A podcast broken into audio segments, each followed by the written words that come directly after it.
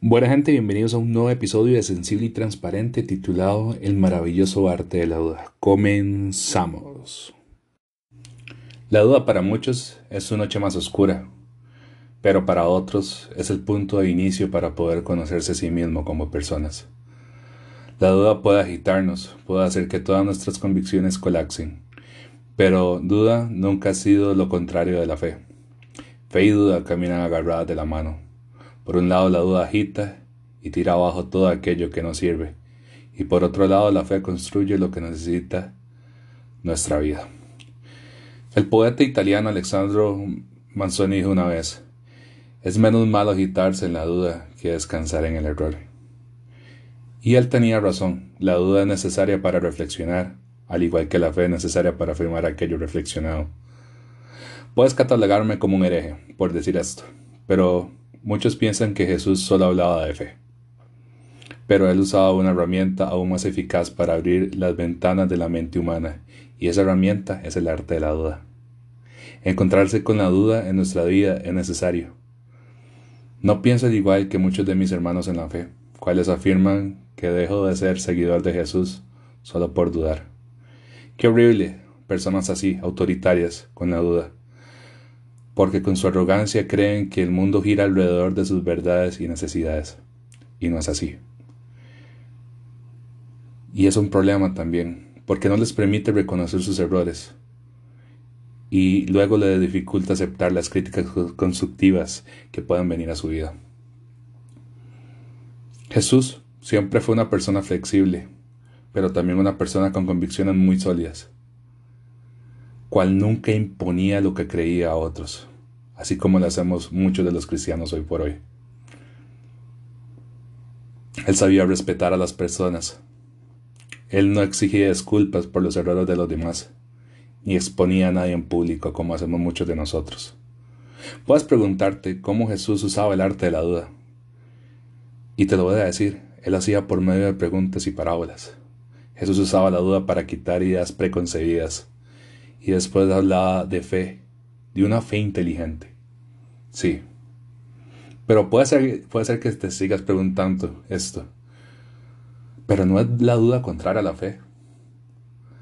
La duda no es contraria a la fe. Mira lo que dice Dios al profeta Isaías. Dijo Dios, yo no pienso como piensan ustedes, ni actúo como ustedes actúan. Mis pensamientos y mis acciones están muy por encima de lo que ustedes piensan y hacen están más altos que los cielos, lo juro así. Dios lo está jurando en su propio nombre. Y esto está en el libro de Isaías 55 del 8 al 9. Volviendo al tema, podemos decir esto. En pocas palabras, nuestras creencias nos controlan, pero Jesús, con el arte de la duda, nos ha liberado de la dictadura de nuestras propias ideas preconcebidas, para luego hablarnos de un plan trascendental divino en nuestras vidas. La duda como tal tiene tres niveles, de los cuales hablaremos ya. Uno es la ausencia de la duda. El otro es la presencia de la duda. Inteligente. Y el último es la presencia excesiva de duda. La ausencia de duda genera psicópatas, quienes nunca dudan de sí y quienes se creen infalibles en todo podemos decir que esas personas son las menos que tienen compasión por los demás. A lo contrario que podríamos decir de la vida inteligente, cual abre las ventanas de la inteligencia, estimula la creatividad y la producción de nuevas respuestas, fuera de nuestro orgullo y fuera de nuestro propio ego. Imagínate. ¿Qué es lo contrario a lo que está pasando cuando tenemos una presencia excesiva de duda? La presencia excesiva de duda es esa duda que nos lleva a ser personas que se retraen, que hacen que esa duda inteligente que teníamos se convierta en inseguridad en nosotros, porque dudan aún de aquellas cosas que no han venido o han pasado.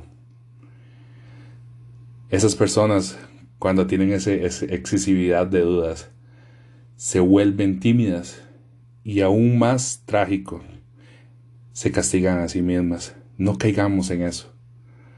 Acordemos que la duda puede ser usada inteligentemente para abrir ventanas de inteligencia y estimular la creatividad.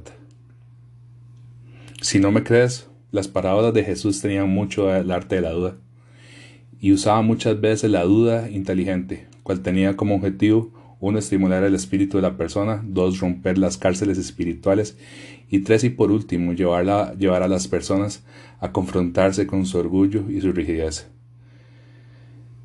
Jesús en su época, hoy y antes, sigue siendo un gran maestro de la educación. Y podemos ver en sus discursos que él no solamente informaba, él también formaba y transformaba a quienes lo escuchaban. Por eso ocupamos aprender sobre el arte de la duda, para ser personas que estimulan a otras a salir fuera de sus ideas preconcebidas y que puedan ellas quitar aquellas mentiras, mentiras, perdón, que tienen acerca de Dios.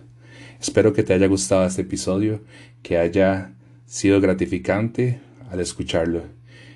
Y recuerda, usa el arte de la duda.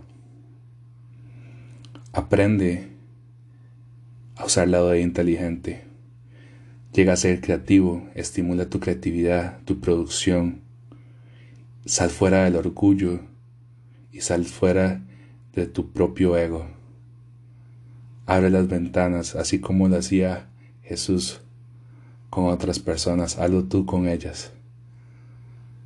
Haz que ellas puedan ver la verdad por medio de tu vida. Bendiciones. Nos escuchamos en otro momento, chicos.